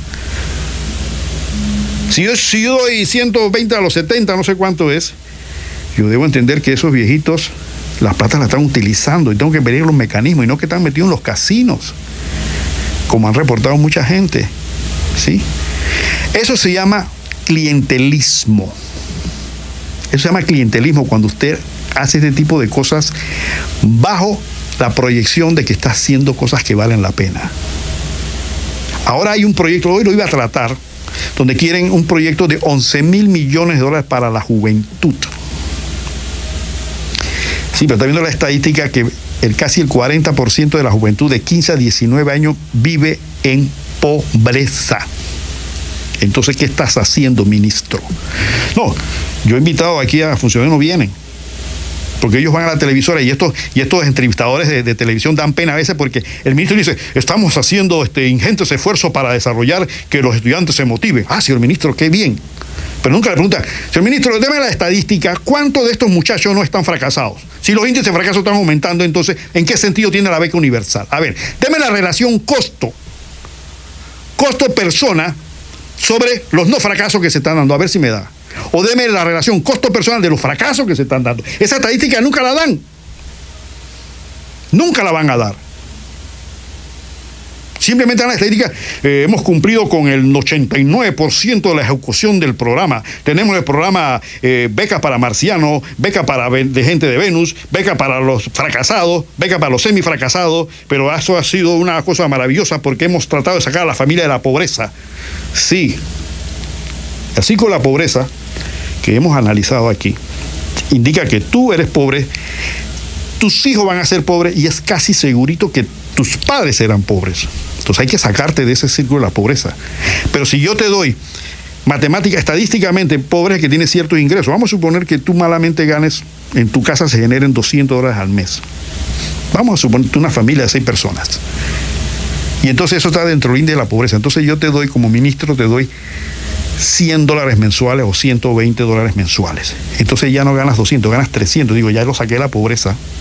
Ya decía, eh, la estadística decía que para ser pobre debías ganar mínimo, máximo 200 dólares. Pero ahora que te doy 120 más lo otro que te está cayendo por, por el abuelito y los tres hijos que tienes, entonces ya te saqué de la pobreza. Ahora estás en los 400 dólares al mes, ya no eres pobre. ¡Qué mentira, hombre! Dímelo tú, que tú recibes esa plata. Dímelo tú que has recibido las becas y las pensiones y las subvenciones y, te hecho de esperar. Dime tú si saliste de la pobreza. Dímelo. Dímelo si no sigues endeudado. Dime si no sigues todavía teniendo el crédito al chinito. Dime que tus hijos comen bien todos los días. Bien. No lo que le dabas antes. Y dime tú si no te agarras plata de esa plata para borracharte los fines de semana o para irte para el casino. ¿Sí? Entonces dímelo. Entonces es una mentira que todos vivimos. Tú, que eres cómplice de un ministerio mentiroso, y todos nosotros que, que cogimos a esta gente que hace este tipo de cosas. Porque yo no he visto ningún encuestador de televisión que este tipo se sale con unas cosas increíbles. En esto ya salió un artículo en el periódico sobre el tema de las Naciones Unidas que estaba diciendo, que la educación está por el piso. Y él contesta, sí, aquí lo tengo, pero no tengo entre anotaciones. Decía, sí, lo que pasa es que tenemos que motivar al estudiante para que se mantengan en la escuela. Hay que motivarlos para... Sí, eso es, hombre, eso es normal. Eso es una respuesta para, para débiles mentales. Lo que le están diciendo, ¿qué estás haciendo tú para esto? La delincuencia. Hay un programa para darle plata a los delincuentes, a los pandilleros. Esto ya salió uno, uno diciendo, señores, ¿qué qué están haciendo con la plata? Están comprando armas en Costa Rica. Porque supuestamente los preparan en el INADE. Y una vez estaba una funcionaria del INADE aquí, yo creo, hace un, del Ministerio de Desarrollo Social hace unos meses atrás, y yo, le, yo me enteré de que hubo una presentación de graduación del INADE y los sujetos no pasaron los cursos. Pero como era presidente, agarraron y hicieron una serie de cosas para que pasaran todo. Esas son las sinvergüenzuras. Entonces salen a los pandilleros a la calle y les paga. Entonces el que no es pandillero dice, oye, pero me acá, yo estoy aquí fajándome, cargándole sacos a Chinito de la esquina, y este tipo que no está trabajando y fue pandillero le recibe 800 dólares al mes, y yo, ¿qué? Pues el pandillero me sale mejor. Pues el estudiante que dice, oye, yo me fajo para que me den 4,5, me den una beca, y al tipo al lado gana tres y le dan beca, entonces yo para qué me voy a fajar tanto. Entonces ese clientelismo, esas argumentaciones para débiles mentales son los que mantienen estos gobiernos en el poder. Porque usted se queda convencido. porque usted no tiene la capacidad de razonar y entender lo que está pasando. Usted reacciona ante qué? Ante los estímulos materiales. ¿Qué me toca? ¿Ququé me das? ¿Sí? O, va, me va a decir mentira que cuando viene un voto y dice, uy, ¿qué me va a tocar a mí?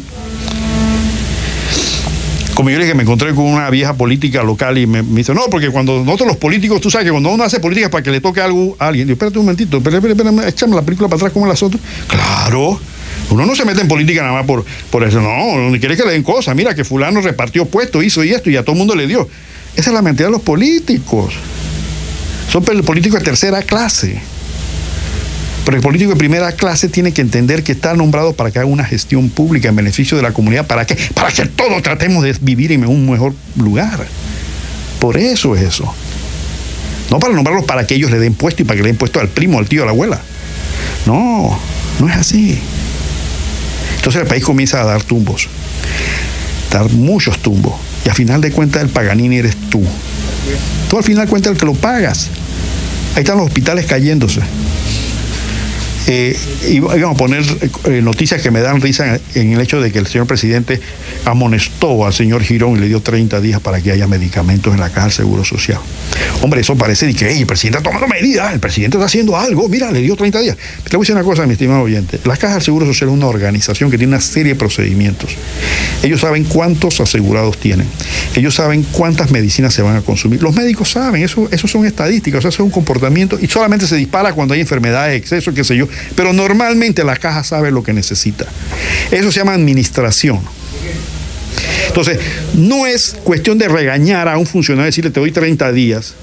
Es decir, tú has votado, hombre estás votado porque no sirve desde un principio. Cuando te pones a sacar publicidad en tazas y, llaveritos, eh, eh, eh, o sea, uno se da cuenta, aquellos que hemos administrado, perdón, aquellos, bueno, también administrado, aquellos que hemos estudiado administración de empresas y un poquito de psicología, te das cuenta que el sujeto, ya tú te das cuenta que la personalidad del sujeto puede ser muy buena gente, pero es un incapaz. Es que ser incapaz no significa ser mala gente. Eso no significa que el señor Girón sea mala gente. No, pero es incapaz porque está montado en un potro que no puede controlar.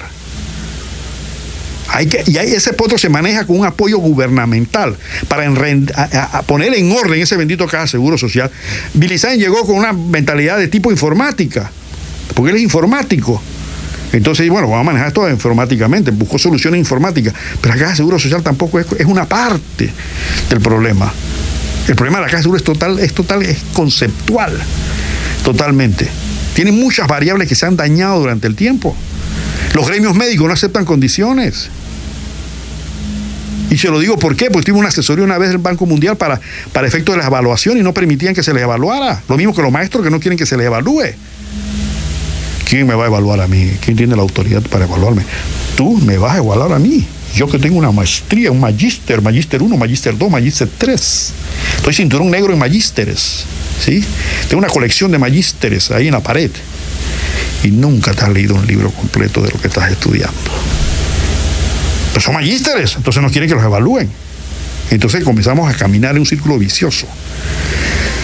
¿Quién va a calificarlo? No, no me, no me va a calificar. Entonces es un problema, es un problema complejo. Aparte un problema administrativo. ¿Cómo es posible, mi estimado oyente, que hoy, a la fecha de hoy, no haya estado financiero de la Caja del Seguro Social? y que un administrador diga es que es difícil hacerlo. Si a un administrador, a un gerente de empresa privada, los accionistas le dicen, ¿dónde está el estado financiero? Y él dice, no ha podido ser porque es un poco difícil hacerlo. Lo votan en el acto. Votado. ¿Por qué? Porque el estado financiero, mi estimado oyente, de aquellos que no saben qué es lo que es, el estado financiero es como la radiografía de la empresa. Ahí están todo lo que tiene, todo lo que deben y cómo se está manejando en pocas palabras. Y cuánto nos estamos ganando o perdiendo. Eso es un estado financiero. Pero ¿saben por qué no hay estado financiero en la Caja de Seguro Social? No porque sean, no, no porque sean difíciles de obtener, porque va a salir la radiografía de la porquería. Si hacen unos estados financieros de verdad. Va a salir la porquería de la mala administración, de las manos políticas metidas, de las malas inversiones que se están haciendo yo no sé si les comenté a usted hace unos meses atrás de algo y lo voy a decir nuevamente. Hace muchos años, hace muchos años, un médico de aquí local, un médico muy honesto, me comentó esta anécdota. Él lo nombraron en la Comisión de Medicamentos del Seguro Social. Yo, oye, feliz, estoy de la Comisión de Medicamentos. El médico comenzó a verificar, obviamente muy entusiasmado por su nueva posición, va un día a la caja del Seguro Social de ahí de la, de la, tumba muerta del hospital principal y se derrama una botella de agua oxigenada y nota que el agua oxigenada, ustedes saben que cuando el agua oxigenada cae al piso hace espuma.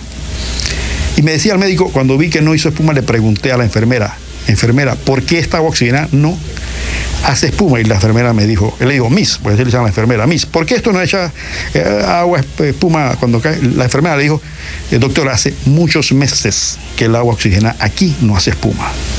Él entendió el mensaje y se fue al almacén de medicamentos de la caja del Seguro Social. Hay una sustancia, yo no sé cuál es, que se utiliza para hacer jarabes, me decía, que es muy cara. Es una, es una sustancia que parece un polvo, según él me dijo, que se usa en los laboratorios para hacer pastas, perdón, para hacer ungüento y esas cosas, pero es bastante cara. Y me dice él, esto viene en un envase como una especie de latas de leche esa para infantes. Entonces, él llegó con su autoridad de director, eh, de parte del, de la comisión, le dijo, le dijo al, al, al dependiente, bájame esa lata que está allá arriba casualmente ese medicamento, porque él sabía que era los medicamentos más caros, costaba veintipico mil dólares, una cosa así exageradísima. Él le baja la lata y entonces él la abre, quita la tapa, imagínese una lata esa de leche clean que viene así más o menos, entonces le quita la tapa y ve que está sellada con un sello de aluminio, ese sello aluminio, de aluminio que viene en algunas leches y demás. Bueno, pero él notaba algo raro en el peso, entonces él cortó el aluminio y le dijo, tráigame un cuchillo el dependiente le lleva el cuchillo. Cuando él introduce el, cuchillo en el polvo, el cuchillo no bajaba más de, de media pulgada. Tenía un doble fondo. Habían falsificado el, el peso. Entonces él, de manera muy, muy, muy eficiente y muy orgullosa, va a proponer la denuncia ante la Comisión de Medicamentos. Y me dice que en ese momento sus colegas lo miraron, no le prestaron mucha atención, como que deja eso así, que lo vamos a arreglar, que vamos a tomar las medidas, lo de siempre, ¿no? Y me dice que una noche en su casa le tocaron la puerta y aparece un señor y le dice, si yo soy ejecutivo de tal empresa este, eh, farmacéutica y le vengo a informar que nosotros pues hemos decidido, eh, a usted, pues, médico, pues ha hecho, se ha ganado un premio de la empresa farmacéutica. Le dice, ¿por qué? Casualmente la casilla del bendito polvo. ¿Y por qué yo? Dice, bueno, doctor, usted sabe, su mérito, la calaca, la calaca, la ¿Y cuál es el premio? Dice, bueno, mire, le vamos a dar un mes de vacaciones en Europa con todos los gastos pagos para usted o su familia. O, si no quiere, pues le damos un cheque de 100 mil dólares. Usted decida cuál de los dos premios usted quiere. Y ese médico honesto me dice que la esposa lo mira y dice, oye, ¿qué pasó aquí? ¿Acepta el premio? No lo aceptó. No lo acepto, gracias. No, doctor, mire que no lo interpreta, que esto no es una. No, simplemente porque no es la política nuestra de la promoción. No, señor, y buenas noches. Y le cerró la puerta y el señor se fue. A los días, resultado, lo despidieron de la Comisión de Medicamentos. Entonces, no me hablen de la caja del Seguro Social, de la putrefacción que hay allá adentro. ¿Sí? No me hablen de los médicos que salen corriendo a la una de la tarde porque van a ver su novela, los especialistas. Que yo sé, porque me lo han dicho en mi cara. Ramón, hasta ahora no, porque yo me voy para la casa a ver mi novela. Entonces, no hablemos de estas cosas, porque eso es cuando usted y yo votamos por gente que nos gobiernan en esa forma. Nos maltratan, y entonces yo soy el negativo. Debo aceptar esas cosas y quedarme callado. ¿Por qué? Porque simplemente eh, son errores humanos, usted sabe, ¿no? Quedarse con millones de dólares suyos y es un error humano que hay que aceptar. Eh, la basura y la cochina, pues hay que aceptarla, pues, pues sabe, ¿no? Que somos chorreranos y, y, que el chorro esté contaminado, pues no importa, no, no vamos a limpiar el chorro, pero lo vamos a poner este, en los escudos y nos vamos a llenar la boca diciendo que somos chorreranos. ¿Entiende? Yo quiero entonces terminar, doña Briseidas, eh, encomiando diciéndole, señora Briseida, siga adelante. Yo, lo personal, usted a qué punto Mega siempre ha estado ahí en la biblioteca tratando de ayudarle, hemos donado libros, vamos a seguir. Queremos crear una mesa de regalos, yo no sé hasta dónde esa iniciativa camine, que simplemente se pone una mesa en la biblioteca y los que queramos llevar libros los dejan ahí, el que quiera llevarse se los lleva sin ningún compromiso. En varias, en varias cafeterías de Panamá ocurre así, en varios lugares. Hay una mesa donde usted no quiere un libro, usted lo deja ahí, a alguien le sirve. Yo, yo saco unos libros valiosos, así, gratis, gratis. Tengo, yo tengo que admitirlo. He encontrado libros ahí valiosos sobre finanzas y sobre cuestiones internacionales ahí gratis. Y yo llevo los míos, los dejo ahí también. Así que, que eh, simplemente hagámoslo. Es un acto cultural pues, muy bueno. Yo espero que se vuelva a repetir y cada vez con mejor calidad. Lo lamentable es que no tengamos en la chorrera un lugar más adecuado para estos actos, mucho más adecuado, donde haya, más gente y se sienta cómoda. Yo la felicito a usted, doña Briseida, felicito a todas las personal y también a la gente que fue, ¿no? Que eh, realmente son la esperanza eh, cultural de este, de este pueblo, que yo creo que hay mucho más. Bueno, ya vamos a cerrar el programa, no nos queda más tiempo lamentablemente, vamos a ver eh, quién eh, se queda con el libro de la, El arte de la guerra de Sun Tzu. Vamos a ver. Lío, dame un número, Lío. Y se el número 3, Facundo Valencia. Facundo Valencia de San Nicolás. Facundo, tienes aquí tu arte de la guerra que puedes pasar a recoger. Y entonces pues no me queda más que despedirme y si el gran arquitecto del universo lo permite, estaré con ustedes el próximo sábado aquí negativizando o simplemente diciendo las cosas que son. Y recuerden que la chorrera es más que bollo y chicheme eres tu hombre. Recuerda, la vida es como una moneda que hay que saber gastarla a tiempo y con gracia. Y no te olvides que qué bueno para los gobernantes que el pueblo no piense y regala un libro. Es el mejor regalo que puedes dar. Entonces nos escuchamos el próximo sábado. Gracias a Leo y a todo el personal de Estéreo Este que ha estado apoyándonos. Y hasta el próximo sábado. Saben, nos quedaron muchas cosas pendientes, pero el tiempo a veces se va. Gracias y hasta el próximo sábado. Este fue un programa más de Punto Omega. Sintonícenos el próximo sábado desde las 10 de la mañana. Panamá Oeste ya tiene algo que es diferente. Punto Omega. Las opiniones expresadas en este espacio son únicamente responsabilidad